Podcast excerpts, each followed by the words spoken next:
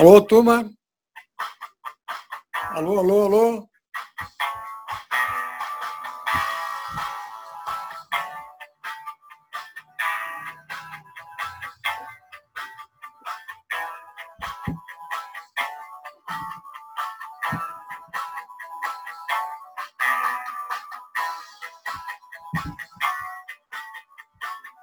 Alô, tá ouvindo?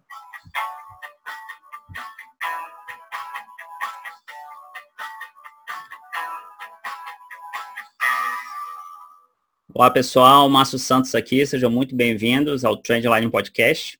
Esse é o podcast da Momentum. É, a gente tem um grande ato aí entre a última edição e essa aqui. É, estamos aqui para gravar hoje uma entrevista muito bacana com o executivo Tiago Cardoso da Infinox Capital, é, uma corretora é, inglesa. É, você vai poder ouvir ou ver esse podcast, né? A gente está gravando para ele ser executado tanto nas redes de podcast, você vai poder baixar em todas elas, as principais redes, e também no nosso canal do YouTube, né? E em outros locais que a gente vai publicar aí nas mídias sociais, tá? Sejam, é, eu espero que você curta, né? A gente está fazendo esse trabalho com muito carinho para trazer é, informação de alta qualidade para você. E eu queria dar boa noite ao Tiago Cardoso. Tiago, boa noite. Olá, eh, boa noite, Márcio. Tudo bem? Tô tranquilo, o Thiago tá lá em Portugal, tá, né? então lá é, a gente tem uma, uma certa diferença de fuso horário aqui para o Brasil, né? enquanto a gente grava aqui. Três horas. Cinco três horas, horas de diferença, não é isso? São três horas de diferença aqui para Lisboa. Ah, então tá moleza então, tá? São apenas três horas de diferença, tá moleza. Thiago, assim, muito obrigado mesmo, cara, por você ter disponibilizado um pouco do seu tempo. A gente sabe que você é um workaholic aí também, né? Trabalha dia e noite. De vez em quando dorme, né?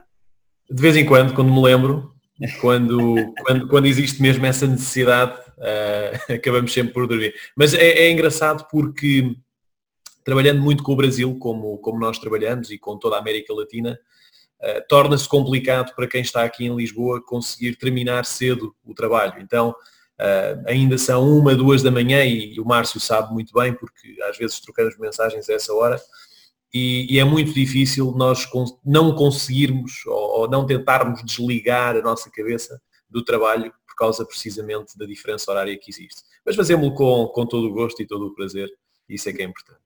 Com certeza. Antes da gente entrar assim, nos assuntos, que eu tenho diversos assuntos aqui para trocar com você, eu queria que você contasse um pouco sobre você e sobre sua história. Né? Como você começou no mercado, como você chegou onde você está hoje. Ok, então é, é uma história por acaso bastante interessante. Eu quando comecei a operar nos mercados, eu tinha 17 anos, mais ou menos.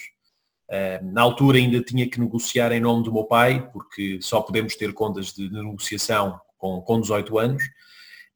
E lembro-me que na altura, estamos a falar em 2008, não existia a tecnologia que existe hoje. Hoje em dia nós temos uh, telemóveis, temos...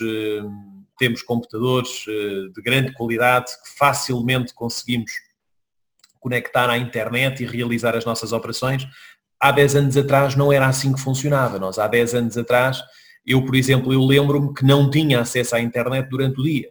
Eu ia para a universidade, colocava as operações de manhã com stop loss, com take profit, e só ao final do dia que eu chegava a casa e via o que é que tinha acontecido, se tinha ganho ou se tinha perdido nessas operações. É, são realidades muito distintas, é, aquilo que nós vivemos atualmente e o que vivemos anterior, eh, anteriormente há 10 anos atrás. Eu tive a sorte de quando comecei a operar,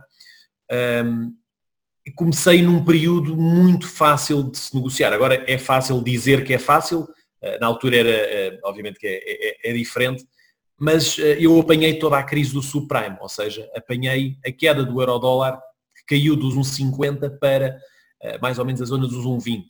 Ou seja, para mim a realidade dos mercados era chegar ao euro-dólar, shortar euro-dólar até a, logo de manhã, passado umas horas estávamos sempre a ganhar, porque a realidade é que o euro-dólar caía em pique, todos os dias caía pelo menos uma, duas figuras, era muito, muito fácil para, para nós e principalmente para quem, como eu, não percebia rigorosamente nada de trading, uhum. começar a fazer as primeiras operações. Portanto, eu tive muita sorte, e, e, digo e reconheço que tive muita sorte em, quando comecei, comecei num período em que o mercado só tinha um sentido, o mercado só tinha uma direção, e quando nós começamos e começamos a ganhar, entusiasmamos-nos mais. E portanto eu, eu lembro-me que eh, no meu primeiro ano, muito provavelmente passei uma conta de 10 mil euros para sensivelmente 80 mil euros num, num ano. O que é ridículo. O que não faz sentido. Não, mas se me perguntar, mas foi por talento? Não, foi sorte. É que foi mesmo sorte. E eu reconheço que foi sorte que depois perdi também bastante eh, quando o mercado lateralizou mais porque tornou-se mais difícil operar. Mas o importante aqui nem é o que, o que eu ganhei na altura em termos de, de, rentabilidade, foi o que eu ganhei em termos de entusiasmo para me dedicar mais a este mercado, para aprender.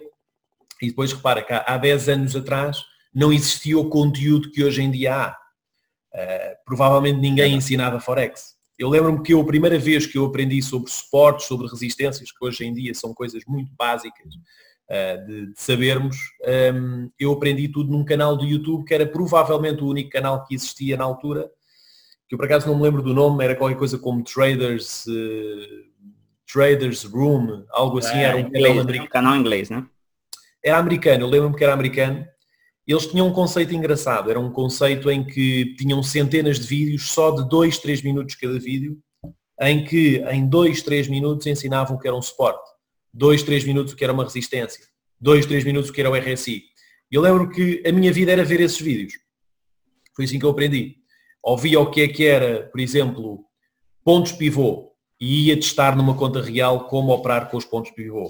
Um, ouvia um vídeo sobre o que é era o RSI. Vou experimentar numa conta real como é que se opera com o RSI.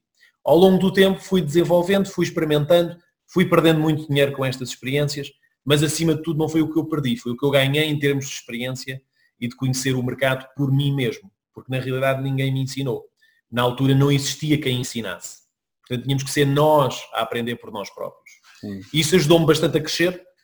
Um, continuei a operar durante 5, 6 anos, até cerca de, não, eh, mais ou menos 3 anos, até 2011. Em 2011 eu acabo a universidade, tinha 21 anos, e hum, candidatei-me a ir para uma corretora de bolsa que tinha acabado de, de, abrir as operações em Portugal, que se chamava XTB, que é uma corretora polaca, que tem mais presença na Europa do que na América Latina. É. Um, entrei, comecei a trabalhar aí, como na altura como júnior, uh, com comercial, portanto a abrir contas, uh, no fundo a convencer as pessoas a, a operarem no mercado, a explicar-lhes como é que funcionava a corretora. Fui evoluindo, evoluindo, ao fim de oito anos, tive o convite do, do Jay, que é o Managing Director da Infinox, também do Robert Berkeley, que é o, o CEO, que já conhecia o meu trabalho também na, na, na XTB, ao, ao, fim de oito anos. Uh, então surgiu o convite de eu poder uh, iniciar as operações da Infinox aqui em Portugal, em que nos íamos concentrar em todos os países que falavam português e espanhol. Portanto, íamos ter base em Lisboa e trabalhar todo o mercado da América Latina e, e Espanha. Portanto, esta no fundo é a minha pequena história de como é que eu comecei e como é que eu no fundo acabei por entrar neste mercado. Tudo se dedicou a uma coisa muito simples, que foi sorte. Porque entrei no momento certo, à hora certa no mercado, que foi em 2008. Mas o interessante da sua história é que muita gente imagina, né, é, eu ouço algumas histórias falando sobre isso, que existe assim uma grande disparidade é, entre o trader brasileiro e o trader europeu, por exemplo. Na verdade, aparentemente está todo mundo no mesmo barco, né? As pessoas, tipo, têm as mesmas dúvidas e têm as mesmas dificuldades para ingressar no mercado, para aprender e tudo mais, né?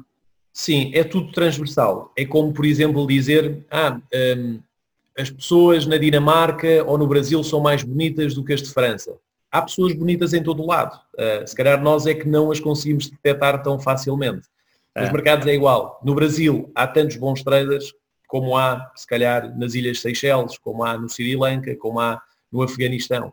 É tudo uma questão de as pessoas conseguirem ter as fontes suficientes para aprenderem devidamente aquilo que, que, que são as bases do mercado. Ninguém pode começar operar sem ter as bases. Eh, pelo menos perceber uma coisa, o que é o risco e o que é o retorno. Já nem falo tanto em começar a aprender o que é um suporte, uma resistência, um indicador, uma média móvel. O importante, a base, é perceber o que é o risco e o que é o retorno. E a partir daí para, por exemplo, eu, eu dou-te um exemplo, Márcio. Eu, eu, eu não uso nenhum indicador para operar. Não uso um único indicador. Porque experimentei tantos ao longo do tempo que hoje em dia uh, a minha zona de conforto é não usar nenhum. Ou seja, eu até podia não aprender sequer tecnicamente o que é um suporte, o que é uma resistência, ou o que é uma média móvel, ou um alligator, ou um oscilador, que operar à mesma. Porquê? Porque percebo aquilo que é o risco e percebo o que é o retorno. Existe alguma, até uma dúvida agora que me, que me bateu, porque aqui no Brasil, por exemplo, se você é um assessor de investimentos, você não pode é, operar o mesmo ativo que você analisa, por exemplo, né? A gente tem essa restrição. Existe também isso na Europa? Não, é assim, isso existe, mas é ao nível das ações. Ou seja, quando nós trabalhamos para uma, uma instituição financeira e, e, por exemplo, fazemos uma nota de research, por exemplo, sobre uma ação portuguesa, o Banco Comercial Português, por exemplo. Uhum. Se eu sou o analista dedicado por parte de uma instituição financeira a fazer a nota de research dessa empresa, eu não posso estar a operar nela. Porquê? Porque existe a possibilidade de eu ter informação, um, informação um, como é que se diz, informação privilegiada, privilegiada, sobre o que se passa na internet, na, na, nessa empresa. Ah, quando falamos de Forex é, muito, é, é, difícil termos informação privilegiada. Quer dizer, hoje em dia, mesmo que me digam amanhã quais é que vão ser os dados de emprego que vão sair na próxima sexta-feira, eu provavelmente o que é que eu vou fazer com aquilo? Se calhar vou falhar o meu trade. Sim. Porque eu não sei se o mercado vai para cima ou se vai para baixo, depende da circunstância. Portanto, não, é, na Europa isto existe mais ao nível mesmo da, das grandes instituições e de quem está responsável por, por lançar as notas de research das, hum, das empresas. Você falou do, do mercado de ações e assim, uma coisa que a gente pouco ouve falar é do mercado acionário. Eu, por exemplo, assim, nunca ouvi falar muito do mercado acionário aí em Portugal, né? É um negócio uhum. que o pessoal faz muito trading, tem essa, essa coisa ou as pessoas buscam outros mercados maiores assim? É, Portugal é um país um, muito um, específico em termos, no, no, que diz respeito ao mercado acionista.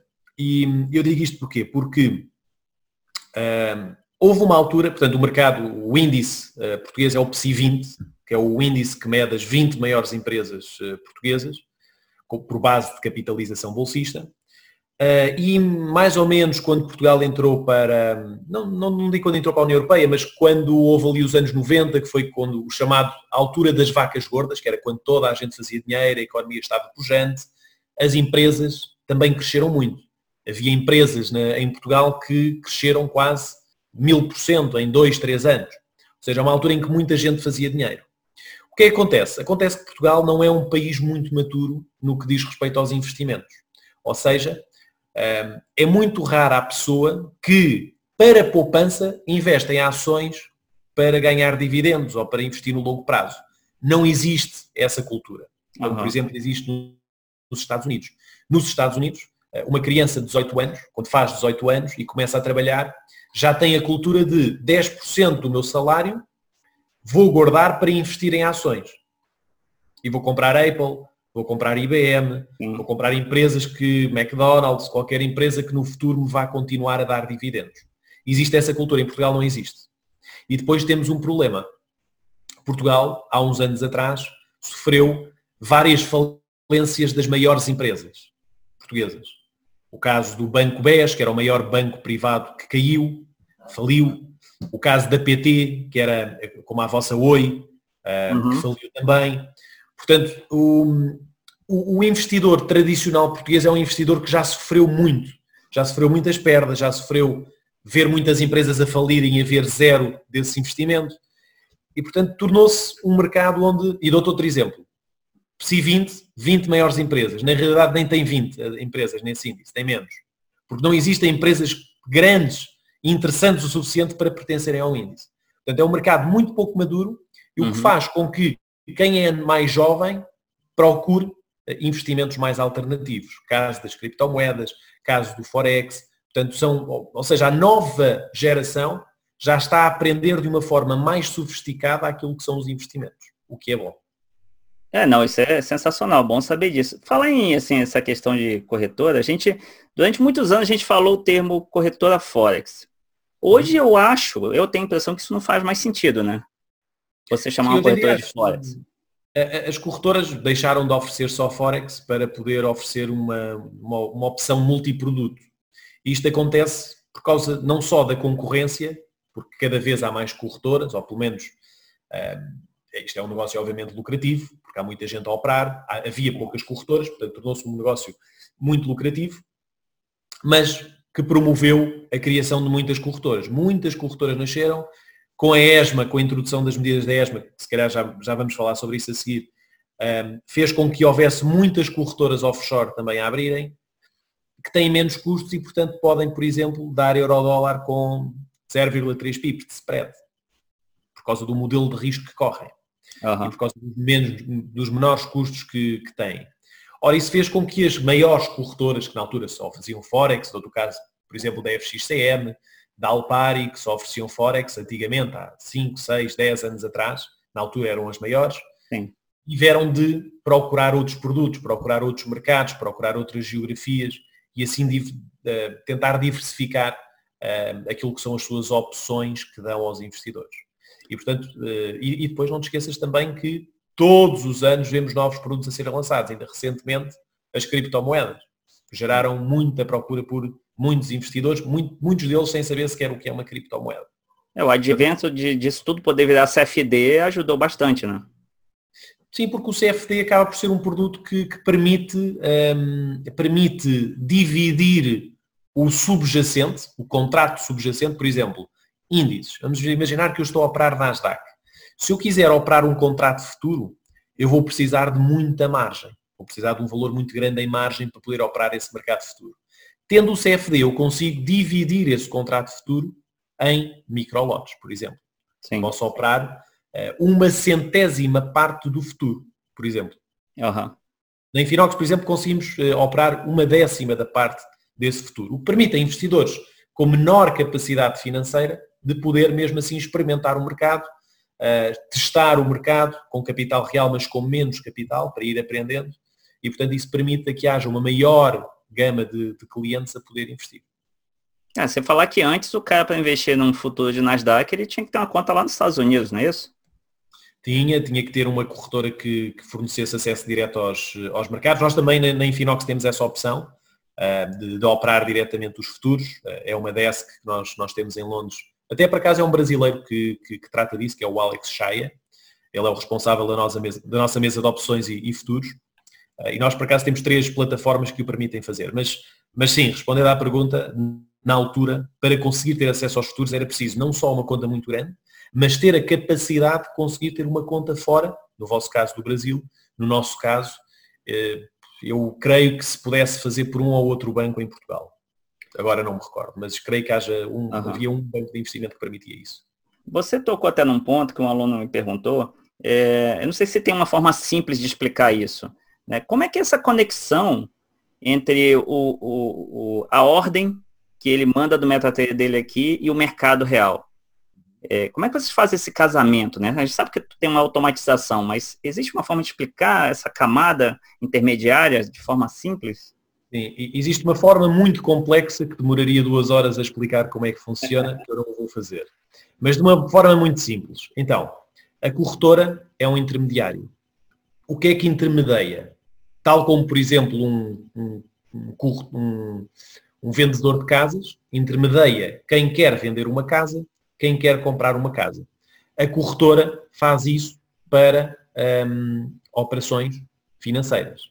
Ou seja, a corretora intermedia aquilo que é a procura de um cliente em negociar um ativo com o liquidity provider, que é uma empresa que une a liquidez que existe geral no mercado que vai buscá-la muitas vezes aos bancos, aliás, vai sempre buscá-la aos bancos, depende dos contratos que tenham acordado com esses vários bancos, e o que a corretora faz é liga as várias ordens do cliente e atira-as para o liquidity provider.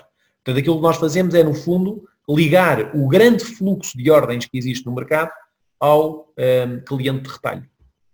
Isso parece ter um, não sei, parece ter um alto nível de complexidade, a chance de dar erro isso, existe isso? Como é que é feito esse controle eh, de erro, assim, né? Já, já existiu há muitos anos atrás. Hoje em dia, ao dia de hoje, a tecnologia permite a que não existam erros. Bom, eh, não é bem assim porque há sempre eh, margem para erro quando falamos de tecnologia. Uhum. Muitas vezes em muitas corretoras, por vezes acontece a situação de eu abrir uma ordem e demorar mais do que um microsegundo a ordem a entrar. Isto acontece, é normal, é tecnologia. Muitas vezes é porque não existe ordem suficiente. Eh, nós, obviamente, que somos para clientes mais pequenos, não temos carteiras muito grandes e não, estamos, não vamos colocar ordens também muito grandes que obriguem a que haja um fluxo de procura muito grande no liquidity provider para a ordem ser executada. Portanto, para nós não existe muito essa probabilidade de erro, porque uhum. somos investidores mais pequenos. Mas sim, mas existe a possibilidade que nem é de um erro técnico, mas sim de haver procura ou oferta suficiente para as ordens que são procuradas pelo, pelo investidor. Entendi. É, mas essa, é, basicamente a gente não vê muito problema de liquidez nesses mercados que, que são muito grandes, né? Não, neste caso não. Estamos a falar de Forex, é o mercado mais líquido do mundo. Portanto, não, nunca existe isso. E por isso é que também é um mercado mais barato de se negociar. Os onde têm os custos mais baixos. Negociarmos euro-dólar custa muito, muito pouco, principalmente com a Infinox. Uhum. Custa muito, muito pouco, um, porque precisamente existe muita liquidez e é fácil, tanto para o cliente como para a corretora, conseguir encontrar liquidez através do seu liquidity provider.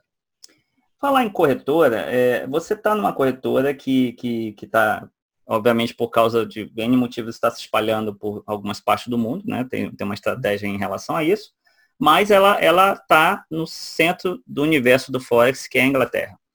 É, como é que fica essa questão do Brexit? Para a corretora, para vocês, como é que vocês veem isso? Realmente vai haver uma fuga dessas corretoras para dentro do continente ou, ou, ou isso não existe? Ok, então, antes de haver Brexit, Inglaterra pertencia à União Europeia. Ou seja, se eu tivesse uma corretora em Inglaterra, eu, tendo a licença da FCA, que é o regulador inglês, eu podia solicitar clientes não só à Inglaterra, mas a toda a União Europeia, porque a Inglaterra pertencia à União Europeia. Ora, o que acontece? A Inglaterra saindo da União Europeia, as corretoras que estão em Inglaterra não podem solicitar clientes europeus. Porquê? Porque a Inglaterra já não está na Europa. Portanto, é. quem esteja em Inglaterra só pode solicitar clientes ingleses e não clientes europeus. O que acontece? Existem muitas corretoras inglesas que também estão no Chipre. E o Chipre pertence à União Europeia. E a licença da SAISEC, que é o regulador, uh, o regulador cipriota, um, está por baixo da ESMA. Ou seja, se eu tivesse uma corretora que tem licença da FCA, que está em Londres e que também está no Chipre, com o Brexit eu posso solicitar clientes da Inglaterra e posso solicitar clientes da Europa porque estou no Chipre. O que acontece com o caso, que é o exemplo da Infinox? A Infinox uh, tinha uma máxima que era não ir para o Chipre. Porque, como sabemos, o Chipre está associado a corretoras que muitas vezes dão problemas, é um regulador que, enfim, deixa passar muita coisa. E o não país já teve vários problemas sérios, né? Sim, mas pronto, isso é mais ao nível do país, não tem tanto a ver com, com, com, com aquilo que é o regulador e o que as empresas fazem lá. Ah. E depois temos que pensar, porquê é que as empresas de Forex vão todas para o Chipre? Tem que ter alguma vantagem. Tem que ter alguma facilidade de lá estar. E alguma coisa que os permita também fazer uma operação mais dúbia, ou seja, que não se consiga ver muito bem o que é que é ali feito. Então a Infinox sempre teve a velha máxima de não ir para o Chipre e evitou isso durante anos e anos. Com a questão do Brexit, foi obrigatório para a Infinox ter uma sucursal dentro da Europa. Porquê Portugal? Porquê Lisboa? Sim. Essa é outra questão que se calhar, se calhar ias fazer dentro disso, porque é que, porque é que íamos fazer, uh, porque é que íamos escolher Lisboa? Vários motivos. Primeiro, questão regulatória. Portanto, precisávamos de, uma, de um escritório em, na Europa. Aliás, todas as corretoras que estavam em Londres tiveram que abrir na Europa. Tens o caso da Active Trades, que acho que abriu, abriu na Bulgária. Uh, outras optaram por não solicitar mais clientes ingleses. É o caso de uma corretora inglesa chamada Exness, que decidiu não operar mais com, com, com europeus, decidiu não uh, fazer o custo de ter que ir para a Europa, só fica em Inglaterra e só faz offshore, para, hum. para, para corretora offshore, para regulação offshore. nós optámos por Portugal por várias razões. Portanto, primeira, porque necessitávamos da regulação europeia. Segundo, porque um, víamos Portugal como uma porta de entrada para o Brasil, porque obviamente conseguimos ter uma maior facilidade de comunicação e por isso é que eu estou aqui a falar para toda a gente, porque temos esta facilidade de comunicarmos uns com os outros. Um, e porque entre uh, sabendo a Infinox que queria ser forte na América Latina, Escolhendo entre Portugal e Espanha, Portugal é um país mais barato e Lisboa é uma cidade mais interessante para captar talento. Uh, e a terceira foi porque, uh, vindo eu de uma corretora, uh, acabava-se por conseguir encontrar uma pessoa como eu que conseguia também trazer pessoas dessa mesma corretora. Tanto que eu abri a Infinox com mais quatro colegas da corretora onde estávamos. Portanto, hum. conseguimos aqui apanhar uma equipa com, já com experiência que pudesse iniciar as operações em, em Lisboa. Portanto, foi o agregar de todas estas oportunidades que fizeram a Infinox escolher, escolher Lisboa e, portanto, optarmos por, obviamente, querermos ter uma regulação dentro da Europa para complementar a regulação britânica. Agora, é, isso me leva até uma questão que eu nunca vi ninguém comentar. É, é, Fala-se muito, por exemplo, o americano ele não pode operar fora dos Estados Unidos, né, com facilidade. Uhum. É, o Brasil, o brasileiro pode operar em qualquer lugar. Ninguém tem nenhum tipo de impedimento para operar em lugar nenhum. Do jeito que você falou, eu entendo assim. É, então, quem está no continente não pode escolher abrir uma conta na corretora que está na Inglaterra? Ele não poderia fazer isso? Como o brasileiro hoje pode fazer? É, pode. Ou seja, quando, quando refere continente, a Europa. É, eu digo, na Europa, né? O, o europeu, o cara que está em Lisboa, eu quero abrir uma conta na corretora que está na Inglaterra. Eu não poderia fazer isso se tiver pode. o Brexit? Pode. Existem vários países que, devido às regulações que foram implementadas, eh, é proibido para qualquer outra corretora poder aceitar esses clientes. É o caso, por exemplo, dos Estados Unidos da América. Uma corretora, estando na Inglaterra, estando na Europa, estando agora recentemente na Infinox abriu também na África do Sul, por exemplo, estando na África do Sul, um cliente dos Estados Unidos da América não pode abrir conta nesse, nessas corretoras, tal como, por exemplo, o cliente japonês. Isto deve-se ao facto de tanto os Estados Unidos como o Japão obrigarem os outros reguladores a não aceitar esses clientes. Ah, tá. Eles usam o poder econômico deles, na verdade, para forçar que isso aconteça, né? Uh, usam, não sei, não diria que é o poder económico, de, diria que é uh, a intenção deles manterem o dinheiro dentro do seu, do seu, do seu país. país. É, mas eles não têm restrição quanto a estrangeiros irem lá para dentro, né? Uh, não, eles também não, não, nós, não é toda a gente que consegue abrir conta no Japão ou, no, ou, ou nos Estados Unidos nem toda a gente consegue, é preciso ter umas certas características para o poder fazer. Mas sim, é mais fácil abrir dentro dos Estados Unidos do que o americano abrir fora, isso é sem dúvida. Bom, é, a gente sabe que o Brexit está meio enrolado, né? Quer dizer, tende a sair, mas pode não sair, ainda tá, é uma não, coisa que... Vai Brexit vai acontecer. Vai acontecer, agora é uma coisa, já é uma realidade, né? Sempre, sempre foi. É, houve o referendo, foi uma realidade a única há duas grandes questões, que é saber quando e se é com acordo ou sem acordo. Essas ah, são sim. as grandes questões. Aparentemente vai ser com acordo, né? Uh, o ideal para todos, principalmente é para quem está em Inglaterra, seria que houvesse acordo. Porque se não houver acordo, a Inglaterra está numa situação muito delicada nos próximos anos.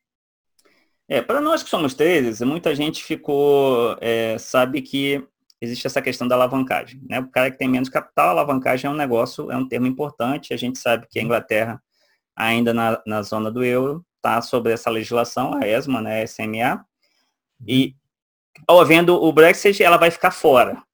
Provavelmente, não sei, talvez ela volte a ser regulada com, com, como era antigamente, a questão da alavancagem. Bom, primeiro eu queria que você desse uma palavrinha assim rápida sobre o que, que é essa legislação, tá? por que, que ela existe, afinal de contas, né? E como é que ficaria essa, se, se houvesse Brexit, se a Inglaterra iria adotar ainda essa, essas regras de alavancagem ou, ou, iria voltar ao que era antes?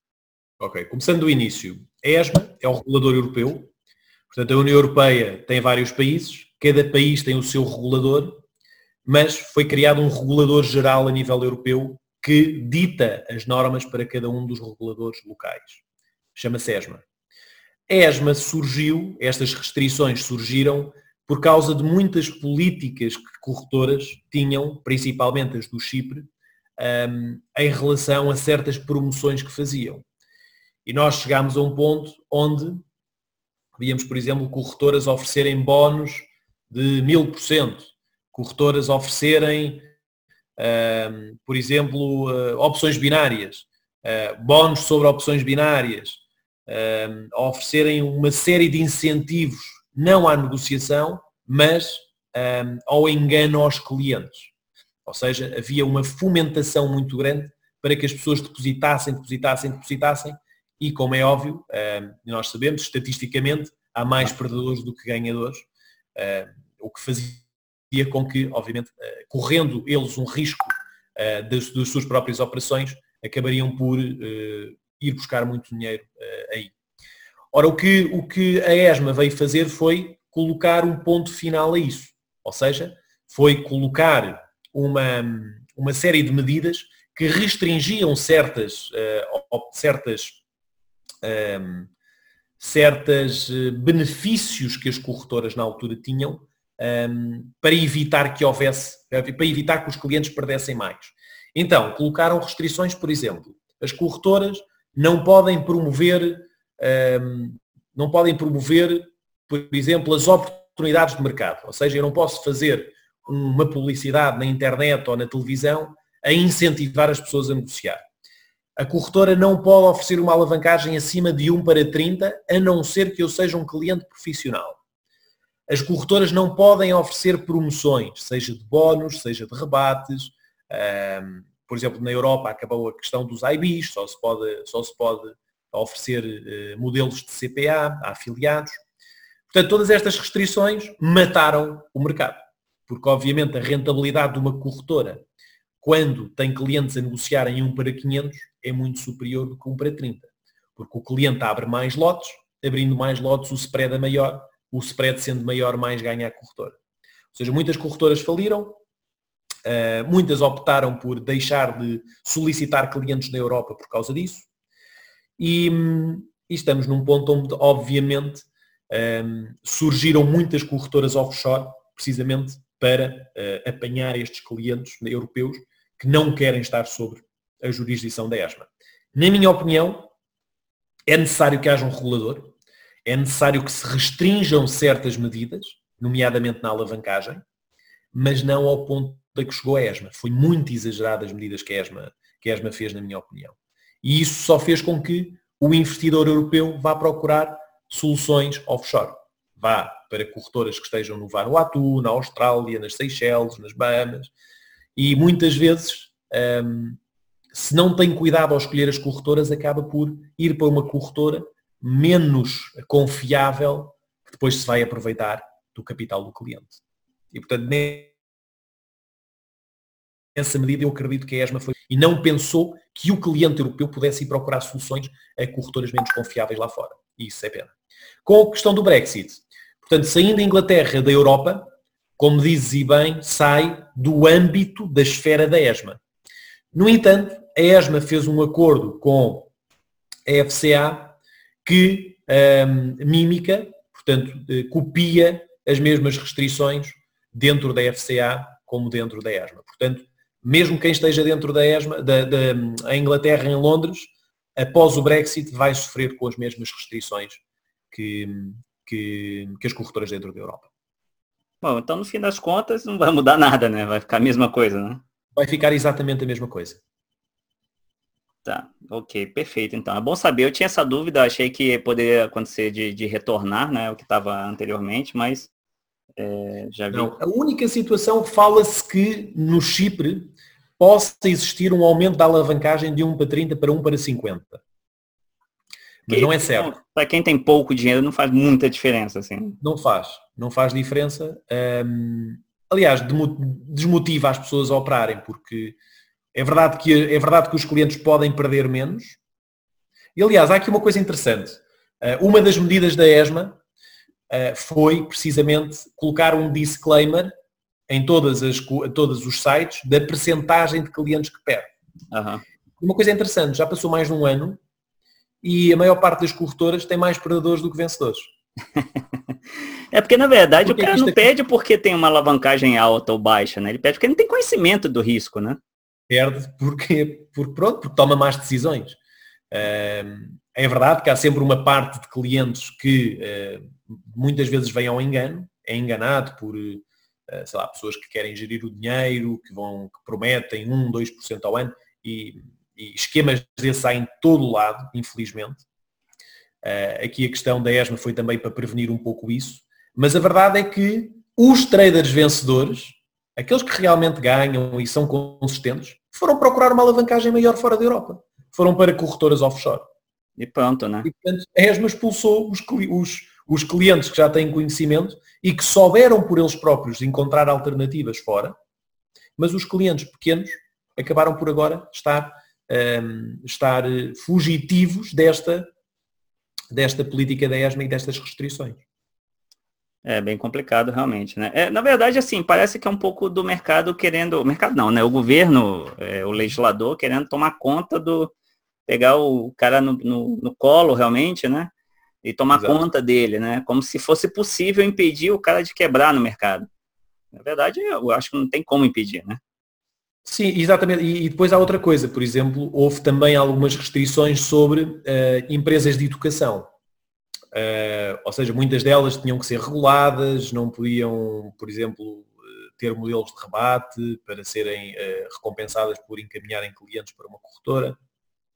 Uh, e isto é contraditório. Então, se necessitamos ter um mercado com mais conhecimento, então quem vende cursos ou quem vende educação, vamos, vamos bloqueá-los.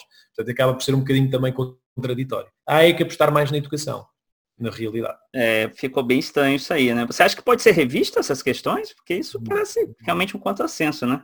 Já aconteceu mesmo no Japão, já aconteceu mesmo nos Estados Unidos, é muito, muito pouco provável. Aliás, é mais provável que outros países fora da Europa sigam as mesmas medidas do que propriamente um, ehm, a ESMA voltar atrás. Não me parece que vai acontecer. Tá, ok.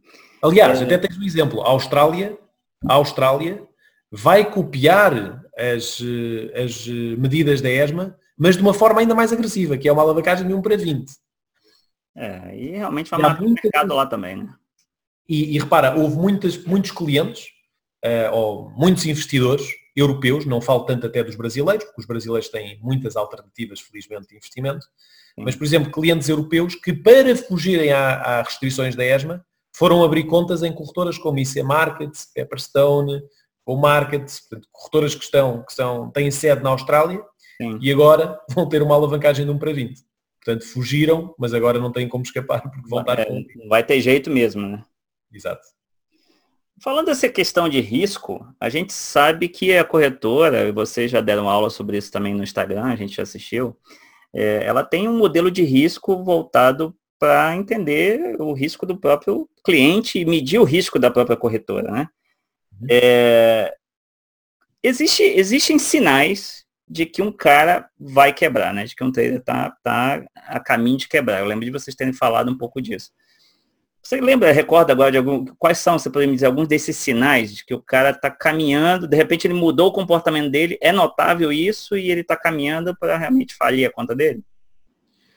Um, é difícil de prever, um, mas todas as corretoras têm um departamento de trading que mede uh, precisamente uh, quem é que acaba por ter um, um perfil mais perdedor ou vencedor. Um, e há, há, vários, há várias formas de o, de o fazer. Um, normalmente até são algoritmos que o medem, não é, não é uma pessoa que está atrás do ecrã que diz, olha, este cliente é perdedor, este é vencedor, este é perdedor. São algoritmos que medem. Uh, um exemplo, se um cliente abre uma conta começa a fazer muitas operações repetitivas, sem ser um, um, um, sistema automático de trading, um robô. Então é alguém que ou é mesmo muito bom, porque é um scalper, ou então é um, é um apostador, que está a fazer as coisas sem saber. Sim. E está a fazer sem saber, só tem uma hipótese de ganhar, é com sorte. Mas não vai acontecer sempre. Sim. E portanto isto é um típico cliente que provavelmente abriu conta só para uh, ver o Forex como uma aposta. Isso é mau. Entendi. É, o que, que você acha que podia ser assim a principal dica para esse cara, esse, esse trader, esse cara iniciante não quebrar, para ele sobreviver no mercado? Olha, eu tinha uma regra, uh, e isto é sempre quando eu, quando eu dou seminários e dou webinários e dou formações, uh, eu não digo o que é que é o certo ou errado, eu digo é o que, o que é que funcionou para mim e que eventualmente, conforme a minha experiência, pode funcionar para os outros. Então eu tinha regras, eu acho que acima de tudo é a disciplina no risco, na gestão de risco. E eu conto sempre uma história muito interessante, que é eh, como é que eu fazia o meu risco. Eu todos os dias, eu, eu só fazia, eh, eu só tinha duas regras, que era ou perdia 100 dólares ou ganhava 500 dólares. Como digo isto, posso dizer perder 200 para ganhar 1000. Portanto, tem que ser um rácio de 1 para 5. E porquê é que é 1 para 5? Porque vamos, vamos imaginar que eu começo a operar na próxima semana. Segunda-feira eu tenho a sorte de conseguir ganhar 500 dólares. Significa que terça, quarta, quinta e sexta, se eu for disciplinado, eu vou perder 400. Só vai ganhar 100 de lucro. 100, 100, 100. Mesmo só ganhando um dia da semana, eu saí na semana vencedor. E se eu fizer isto durante quatro semanas, em que só, só acerto uma vez, só há um dia em que eu consigo realmente atingir a minha meta de ganho, eu mesmo assim consigo tirar 400 dólares de, de lucro mensal. Apenas ganhando uma vez em cada cinco. Portanto, se nós conseguirmos ter uma, uma disciplina naquilo que é a nossa gestão de risco, e, e isto não importa estarmos a dizer, olha, a melhor estratégia é quando as médias móveis cruzam ou quando o RSI está nos 30, a melhor estratégia é ser disciplinado. Isso. Definir qual é que é o meu nível de risco, qual é o risco que eu estou, um, que eu estou disponível para aceitar e perante isso dizer, por exemplo, eu tenho uma conta de 10 mil dólares. Qual é que é o meu risco diário que eu quero correr? 1%, 10%, se for 1%, todos os dias eu só posso perder 100 dólares. Então eu vou a uma folha de cálculo, vou a um Excel e vou todos os dias colocar a minha performance. Eu ainda tenho as minhas folhas de cálculo de 6 ou 7 anos atrás. Todos os dias eu colocava. Se eu atingir, se eu às 8 da manhã começo a operar, perco 100 dólares, fechou. Fecho o computador, acabou. Não opero mais, amanhã mais. Mas eu tenho que ser, tenho que ser mentalmente disciplinado para perceber qual, onde, se já estou no meu nível de risco ou não. Saber parar. quando parar, né? Saber quando parar. Olha, um exemplo, casino, é a mesma coisa, tem que saber quando se para. É, a gente... É, não, não, existe um racional para tomar a decisão. E eu ia dizer que eu, eu ia te contar uma história interessante, que eu, em, em 2013, um, eu dei uma formação sobre, sobre gestão de risco. E eu, eu, eu fiz uma coisa durante o mês que foi, todos os dias, às 10 da manhã, hora portuguesa, eu fazia uma operação. Abria 0.10 lotes de euro-dólar. Sempre com um stop loss de 10 pips e um take profit de 50 pips. Como é que eu tomava a decisão de comprar ou vender? Moeda ao ar. Então eu todos os dias lançava uma moeda ao ar para saber se comprava euro-dólar ou se vendia euro-dólar. Mas sempre com a mesma gestão de risco. Take profit 50 pips, stop loss 10 pips. No mês, tem 20 dias de, de, de negociação, eu ganho dinheiro. É, é um teste interessante isso aí. Né? Sou um bom trader? Não. Sou um bom gestor de risco? Excelente. Exatamente. E agora, se conseguirmos juntar esta boa gestão de risco a uma boa tomada de decisão, então está o segredo para se conseguir ter sucesso nos mercados. Não é fácil. Na minha opinião, este é o segredo. É, não é fácil porque as pessoas elas tendem a, a serem disciplinadas, né? Essa que é a grande dificuldade, né? Exatamente. Eu Mas vejo... isso está, isso está um, ehm, naquilo que os humanos são. Os humanos são indisciplinados, são egoístas, são um, ehm, querem sempre mais do que aquilo que, que, podem ter ou que, ou que têm. E portanto, não havendo esta disciplina mental de sabermos eu já, eu já ganhei o suficiente, não quero ganhar mais. Amanhã é mais um dia. E se não olhamos para isto a longo prazo, e nós sabemos bem que no Brasil há muito as pessoas que querem enriquecer de um dia para o outro. É verdade. Ou alguém que diz que se investires o dinheiro comigo vais ganhar 10% ao dia. É um é, clichê, mas as pessoas têm que notar que não é realmente uma corrida de 100 metros, né? É, é um negócio mais longo, né? É uma maratona. E aliás, é interessante, eu, eu, eu tenho um website uh, precisamente que se chama Dividend Marathon. Portanto, para explicar que os mercados são uma maratona, não são um sprint. Portanto, da mesma forma como, um exemplo, se eu for ao ginásio, eu não consigo, num treino só, ou dois treinos, ficar gigante, ficar grande, musculado. É um processo, demora anos, demora dois, três, quatro, cinco anos e demora muita disciplina. Ter de ir todos os dias ao ginásio, ter de comer bem, não comer hambúrgueres, não comer gelados, não comer pizzas. Portanto, exige muita disciplina. Se eu quero ter um corpo perfeito ao ir ao, ao ginásio, eu para ser um trader perfeito tenho que seguir muita disciplina. É o mesmo racional. Eu vou te falar que esse aí é, é a grande dificuldade realmente. É porque as pessoas. É tão fácil o cara abrir uma conta no mercado hoje, né?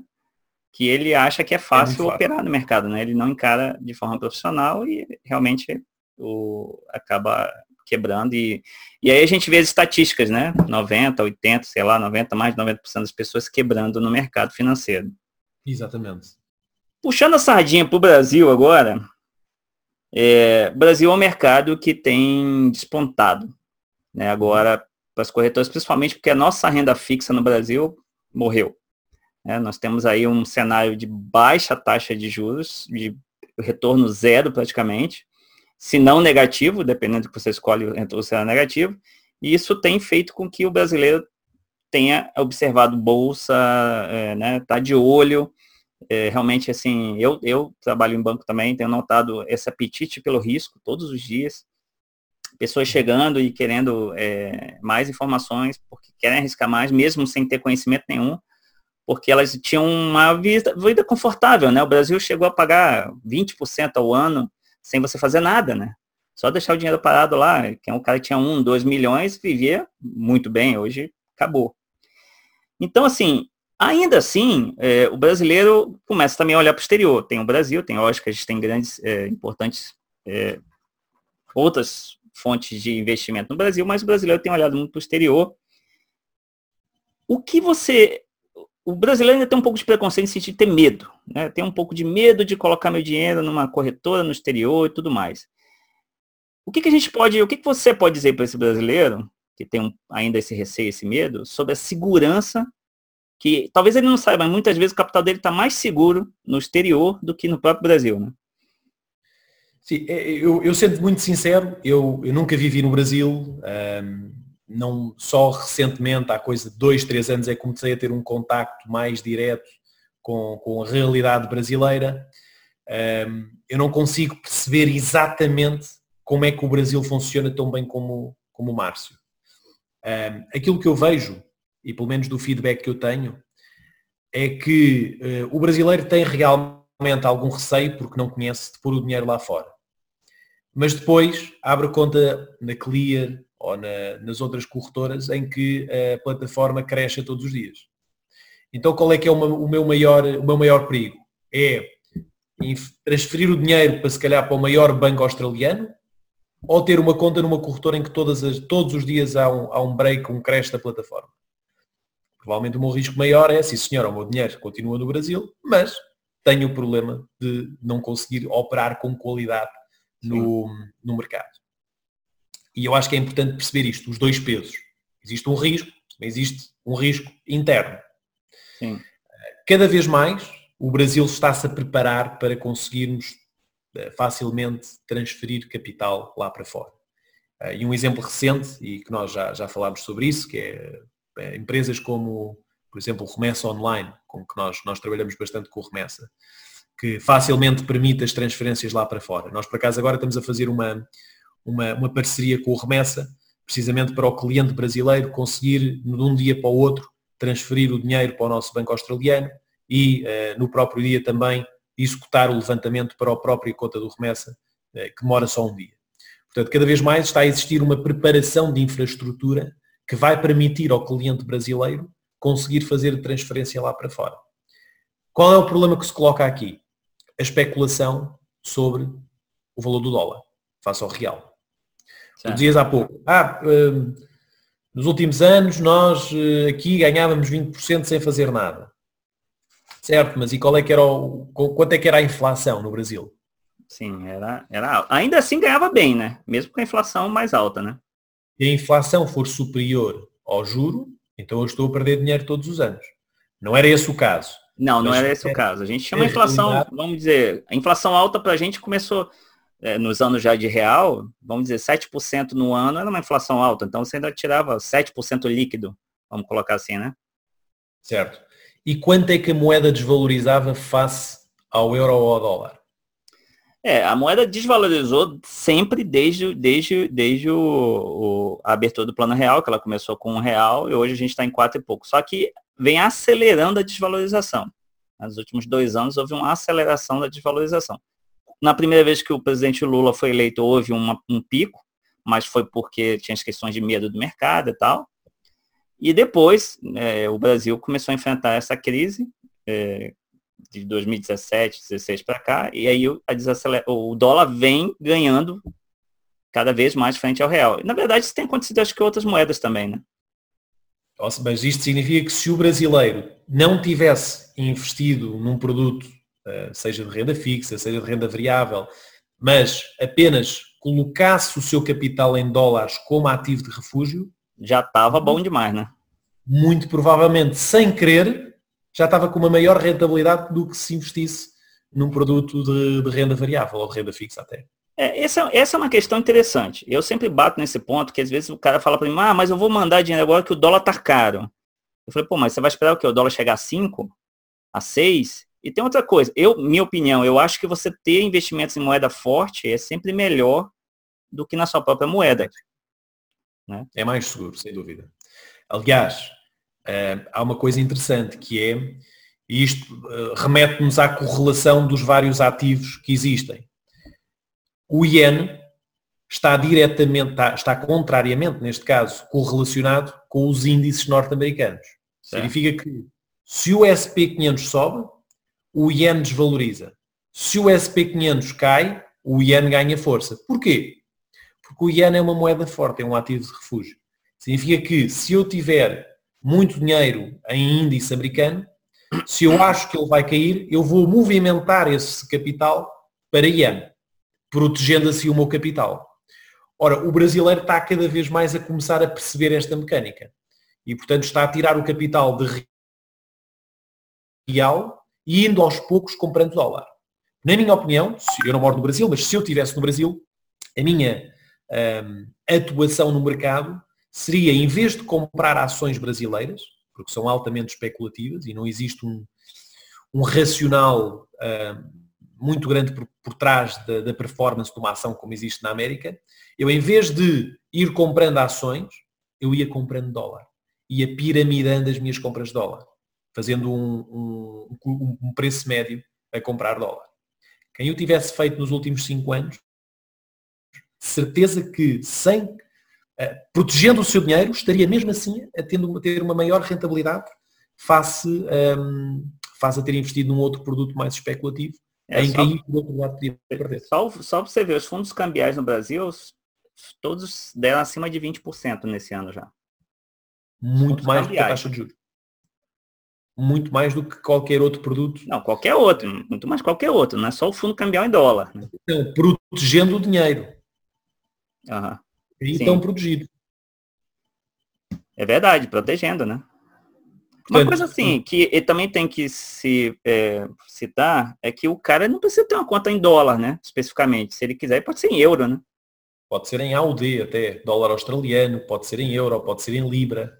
Por que, que a corretora, por que, que uma corretora na Inglaterra ou na Europa pode abrir conta de clientes em várias moedas e no Brasil a gente não consegue isso? É só porque são estrangeiros? Não, o brasileiro pode abrir conta em outras moedas, não tem problema nenhum. Não, não nem... do Brasil, entendeu? Nas nossas corretoras somente em real. Ah, dentro do Brasil, é isso?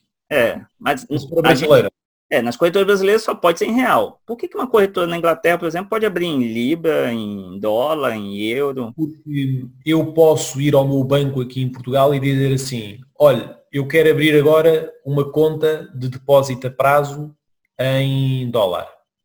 Porque existe essa permissão. Experimente ir ao Banco do Brasil ou qualquer outro banco pedir para abrir uma, uma conta em dólar. Então o problema é com a gente aqui mesmo, né? Dá para abrir? Eu consigo abrir uma conta em dólar. Você que é estrangeiro, sim. Não, se eu fosse brasileiro, eu conseguia ir ao Banco do Brasil. Não, não tem essa possibilidade. Então a corretora também não pode. Ah, tá. É porque o brasileiro também, nossa legislação não permite, né? Exatamente. É assim, e assim, eu vou sendo sincero porque eu não, não, não estou 100% por dentro da legislação e regulação brasileira, mas o racional é este. Se enquanto pessoa eu não posso ter uma conta bancária em, em real, em, em dólar, uh, a empresa. Não, não pode. É só, só quem é estrangeiro é que pode. E falando em Brasil, vocês que estão é, chegaram forte no Brasil nos últimos tempos, eu acho que vocês perderam uma grande oportunidade que era de financiar um time de futebol como o Flamengo. Hein? Agora vai ficar caro. nós tivemos essa oportunidade em, em Portugal, uh, numa, equipa, numa equipa portuguesa, não, não, não fizemos esse negócio. O Jesus ligou-me a perguntar se nós queríamos uh, pôr, uh, patrocinar a parte da frente da camisola do Flamengo, só que eu disse que não, porque não acreditava que ele ganhasse a Libertadores, mas ele realmente... É eu vou bom. falar, vai ficar mais caro porque a gente vai ganhar o Mundial também, né? exatamente. É contra quem? É contra... Quem é ganhou a Champions? Não, porque tem os, os, dois times principais, seria o Flamengo e o Liverpool, né? Que vai ser. É o Liverpool, exatamente, é o Liverpool. Não ganha. Eu, e na verdade, vamos, vamos considerar o Liverpool é, um, melhor, um time melhor, né? A gente quer que eles é que tenham, tenham a preferência, para a gente chegar de bandido nesse negócio aí, né? No, no fundo vai ser uma Infinox contra XP. e, e, assim, Falando ainda de Brasil, e assim está quase acabando nosso tempo, mas é, o que, que você pode contar para a gente de novidades da Infinox como produtos, não apenas para brasileiros em si, mas o que, que uhum. vocês têm preparado aí para 2020 que você pode nos contar, é, né? É, 2019 foi um ano de reorganização da empresa por causa da. Nós abrimos muitos escritórios pelo mundo. Uh, em 2019 abrimos Portugal, para, para os brasileiros é obviamente muito importante, porque finalmente conseguem ter uma corretora uh, que tem presença em Portugal, que tem uma facilidade de comunicação muito grande, um, ehm, que consegue ter uma equipa com que consegue comunicar de uma forma muito fácil. Uh, abrimos escritórios no Egito, abrimos escritórios na África do Sul, uh, tivemos novas regulações que conseguimos ser aprovados, como é o caso da África do Sul, que é uma boa regulação e muitas corretoras estão a ir para, para lá. Abrimos na Nigéria há dois meses atrás também. Estamos a apostar muito forte na, na, em África, um, ehm, porque é um, é, é um continente que aos poucos está cada vez a libertar-se mais a nível de sofisticação financeira, cada vez mais. Eu, eu por acaso não tinha essa noção. E, Nem eu tenho. E, e agora sim percebo que a realidade, e dou-te um exemplo. Primeiro dia em que a Infinox abriu na Nigéria, um milhão de dólares de depósitos. Só no primeiro dia. Uh, foi tanto que o próprio Banco Central bloqueou as nossas contas, porque achava que nós estávamos a fazer lavagem de dinheiro. Quando na realidade estávamos apenas a aceitar capital dos clientes, porque precisavam depositar para, para, para operarem. Um, portanto, existe realmente ali grandes oportunidades. Então a empresa está a diversificar muito em termos geográficos. Uh, vamos abrir também no Kuwait. Também abrimos uma equipa na Índia, uh, apenas para, para back-office portanto, para, para a execução da abertura de contas pelo mundo inteiro, para ser, para ser mais rápido. Uh, ou seja, houve uma, um investimento geográfico muito forte da empresa. 2020 vamos, uh, vai ser em vez de, não vai ser um, uma, uma diversificação geográfica, mas sim de produto. Portanto, nós temos uma plataforma própria, que é a AXO, que está em, em fase ainda de, de, implementação, embora os clientes já possam abrir contas e, e testar, tem acesso direto aos futuros. Um, vamos muito provavelmente, uh, agora nos primeiros meses, introduzir a MT5. Um, vamos fazer uma, uma alteração total na área de cliente. Já fizemos aos sites, que agora os websites estão, estão iguais, tanto no .bs como no .com, estão mais limpos, mais bonitos, mais fácil acesso. Estamos a fechar muitas parcerias com, por exemplo, uma delas é o Remessa Online, para facilitar aos brasileiros as transferências, tanto para dentro da corretora como para fora.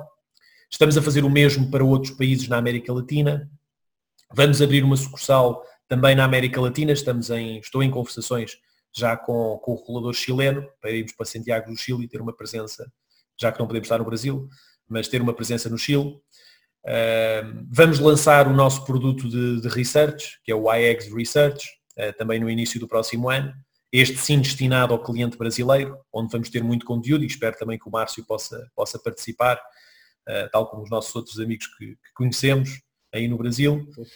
Um, portanto, há muitas novidades que estão para vir, muito trabalho e a empresa neste momento teve um problema, neste momento, em 2019 teve um problema grande que foi muitas oportunidades a surgirem e pouco músculo. Ou seja, não tínhamos gente suficiente para o crescimento que estávamos a ter. Uhum. Conseguimos estabilizar, reorganizámos internamente. Uma das medidas foi, por exemplo, o Vitor ter, ter ido para Londres, uh, o Vitor Kotowski. Um, e portanto agora sim estamos preparados para o crescimento que esperamos em 2020 ter e que nos difere muito das outras corretoras lá fora. Eu achei interessante, assim, só porque você citou vários países ali, você citou Egito, por exemplo, mas vocês não têm presença em Israel, né? Em Israel não temos. Por que, que escolheram Egito e não Israel, assim? Só porque mesmo na mesma região? Olha, um, o Egito é um país que permite solicitar clientes por todo o Maghreb, ou seja, Marrocos, Tunísia, Argélia, um, permite também fazer um contacto com o Kuwait e, para, uh, e com o Dubai, onde há muito dinheiro. Para vocês terem uma noção, uh, um escritório com 10 pessoas na, no Dubai custa mais ou menos qualquer coisa como 300 mil dólares mês. Nossa, que isso? É muito caro.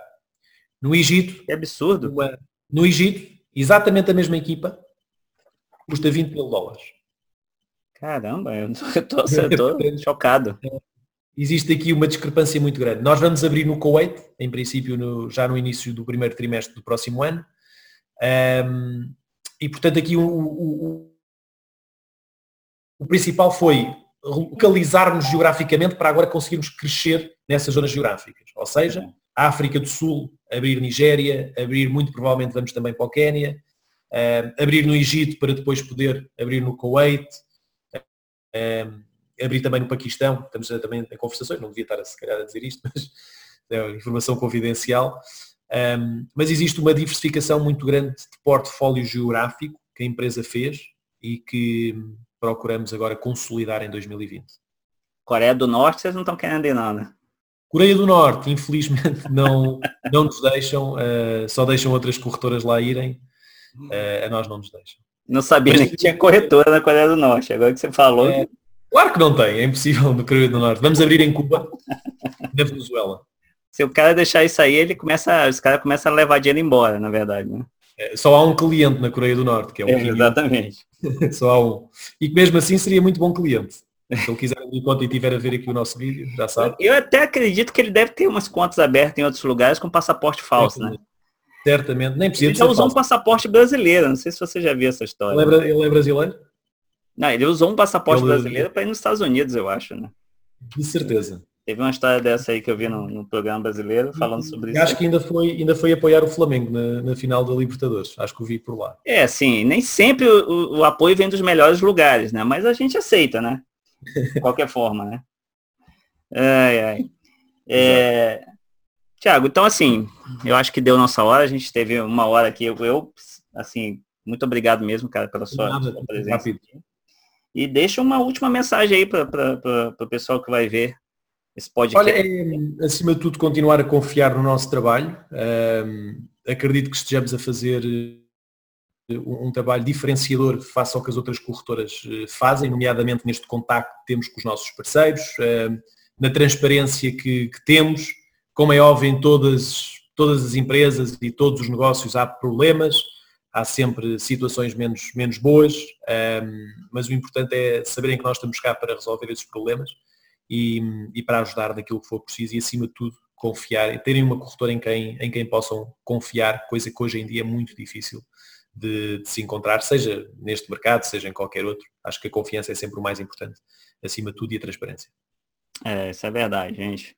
Então você que está nos ouvindo aí, eu quero agradecer a sua audiência. Muito importante para a gente que você compartilhe esse conteúdo. Né? Se você. Aqui, esse, esse conteúdo vai estar também no YouTube. Né? Então, se você está assistindo pelo YouTube e você tiver algum comentário a fazer, deixe seu comentário aqui é, na área específica para isso. É, muito obrigado pela presença do Thiago mais uma vez, está lá em Portugal, né? Aliás, você é português mesmo, né? Eu sou mesmo português. português de Portugal. Português de Portugal mesmo, né? Mas eh, se tudo correr bem, em fevereiro vou aí visitar-vos. Vai ser um Quero prazer receber você aqui no Brasil, com certeza. Os Mas, brasileiros, é... nós, nós estamos cada vez mais é, abertos aí, né, ao mundo exterior, essa troca de, de informação, essa troca de... de... Aí diria Curitiba jogar paintball com vocês. Ainda tem isso lá, né? Verdade, paintball tá bombando. Vai ter em fevereiro de novo, hein? Marca aí que fevereiro vai ter de novo. Provavelmente lá estarei, no momento experience. Então é isso, galera. Muito obrigado. Você que nos ouviu nas outras redes aí, obrigado pela sua audiência também. E a gente se vê no próximo Trendline Podcast, né? Vocês que acompanham a gente aqui ao vivo também. Muito obrigado aqui na gravação. E até a próxima. Um abraço.